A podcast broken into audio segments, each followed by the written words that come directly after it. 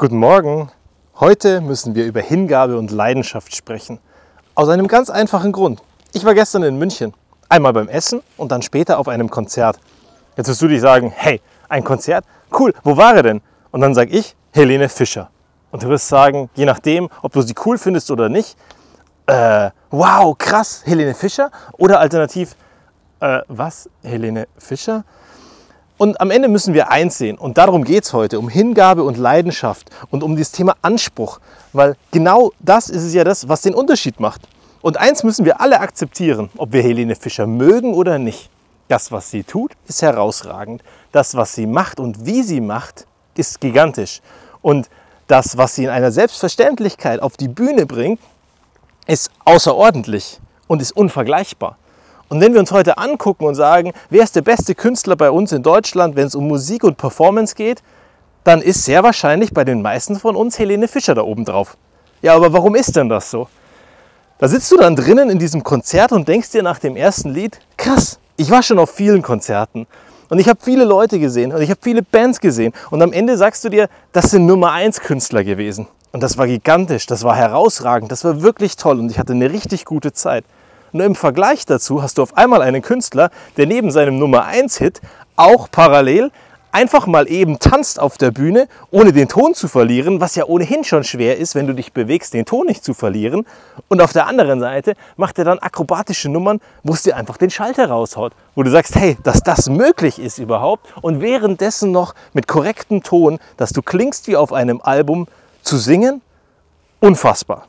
Und das ist genau dieses Thema Anspruch, wie man sich als Künstler oder als Mensch auch jederzeit weiterentwickelt, besser wird, sich über sich hinauswächst und am Ende zu einem großartigen Gesamtkunstwerk wird und nicht eben nur zu einem ganz normalen Menschen.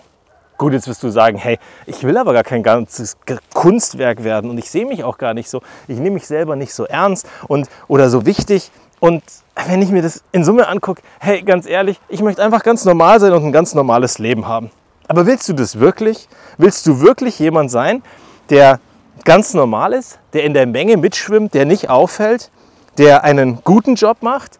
Oder hast du irgendwas gefunden, wo du richtig Leidenschaft für hast, wo du einen Anspruch hast und am Ende durch diesen Anspruch herausragend, unterschiedlich und outstanding, also herausstehend wirst, besonders wirst, leuchtest, ein Vorbild bist?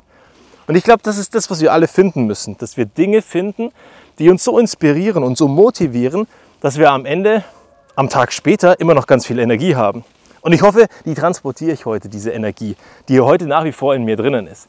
Vielleicht war es Helene Fischer, vielleicht waren es aber auch diese 15.500 Menschen, die in die ausverkaufte Olympiahalle reinpassen. Weil am Ende spüre ich eins und das ganz, ganz massiv, Energie. Und in dem Fall war es gestern super positive Energie. Und das hat mir wahnsinnig gut getan. Weil meine Akkus, wenn leer sind, tut es mir gut, mich mit Menschen zu umgeben, die positiv sind, die gute Energie haben, gute Vibes haben. Und ich musste feststellen, ein Helene Fischer Konzert ist mit einer der besten Erfahrungen, die man dann haben kann. Weil dort alle sehr, sehr positiv sind und sehr gute Laune haben. Und wenn sie die nicht haben, dann schafft es Helene oder irgendein Künstler oder irgendeine Tänzerin auf der anderen Seite da doch dich zu motivieren, dass du sagst, hey, ich finde es ganz geil.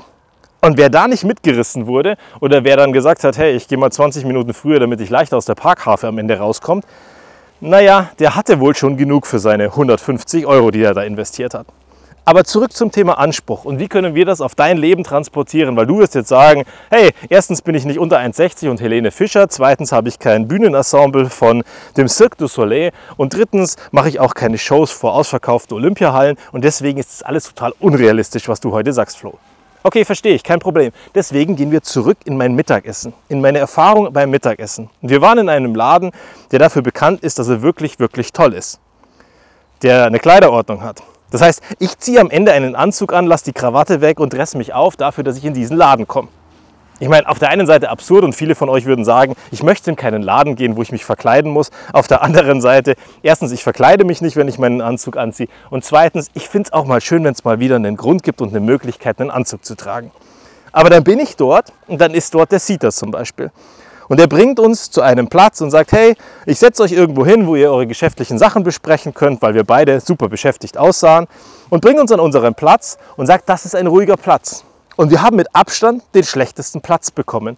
draußen, ohne Blumen, irgendwo allein gesitzt, da wo der Ausgang ist von dem Lokal. Und du dachtest dir, okay, dein einziger Job ist, uns zu platzieren als Seater.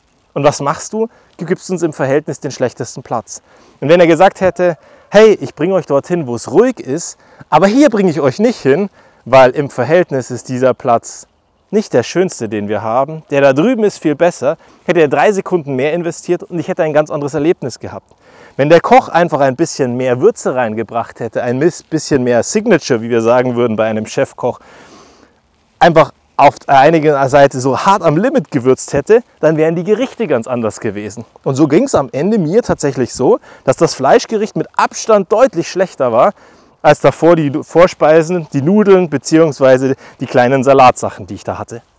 Und das ist die Frage, die ich mir dann wieder stelle. Können wir nicht alle Dinge finden, wo wir sagen, hey, wenn ich meinen Job mit einer Selbstverständlichkeit machen würde, die an den Grund rangeht, dass ich herausragend bin, was würde ich dann anders machen? Der Koch entsprechend würzen, neue Gewürze ausprobieren.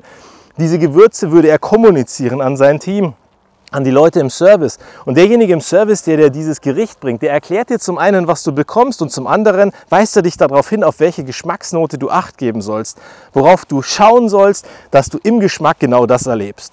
Auf einmal würdest du das Gericht, den Service und alles komplett anders wahrnehmen die Menschen, die da drinnen arbeiten. Da kommen Leute rein und sagen, ob sie einen Platz für zwei Personen noch frei haben. Und derjenige, der dort Service macht und der bedient und am Anfang eigentlich nur die Getränke aufnimmt, sagt zu der Dame und zu seiner, ihrer Mutter, hey, bitte geht nach vorne, da vorne beim Kollegen bekommt ihr einen Platz zugewiesen. Sie gehen vor.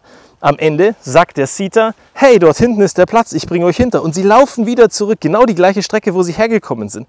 Und das sind auch so Dinge. Warum bringt der, der die Getränke macht, nicht die Menschen vor zum Sieter oder klärt das mit dem Sieter, winkt ihm kurz zu? Einfach dieses Gefühl dir geben, dass du dort zu Hause bist, dass du dort angekommen und willkommen bist und dass du dort eine richtig, richtig gute Zeit erleben kannst. Weil das würde am Ende den entscheidenden Unterschied machen, wenn wir nur Kleinigkeiten im Service rausgreifen. Und genau darum geht es, dass wir diese Kleinigkeiten in jedem Job finden, die einen herausragenden Unterschied machen und am Ende uns dazu bringen, dass jeder, der mit uns in Kontakt geht, sagt, hey, das war ein richtig cooles Erlebnis und diesen Typen oder dieses Mädel solltest du anrufen, wenn du irgendein richtig gutes Erlebnis in diesem Bereich haben möchtest.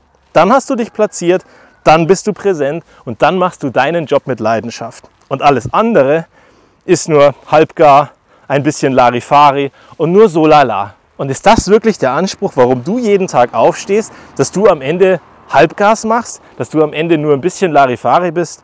Ich hoffe und ich wünsche dir von Herzen, dass es nicht so ist.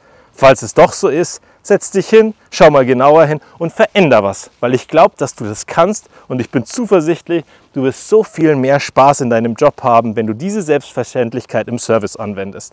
Und da von Herzen liebe Grüße an meinen Kumpel Max. Max, ich glaube, du bist herausragend in dem, was du tust. Und das ist der Grund, warum ich an dich glaube. Weil du immer das siehst, was der Mensch braucht, immer den Menschen in den Mittelpunkt stellst und egal welchen Job du in deinem Leben gemacht hast, es immer wieder geschafft hast, on point zu sein, präsent zu sein und den Menschen, die da reingekommen sind, die beste Zeit zu geben. Und dafür liebe ich dich und das ist großartig. Und jedem anderen von euch, der heute zuhört, ich wünsche euch, dass ihr irgendwann mal Max kennenlernt, weil dann würdet ihr sagen, Mist, ich will auch so sein wie er, weil er hat Service verstanden. Ich wünsche euch was, bis zum nächsten Mal, passt auf euch auf und bleibt gesund. Ciao!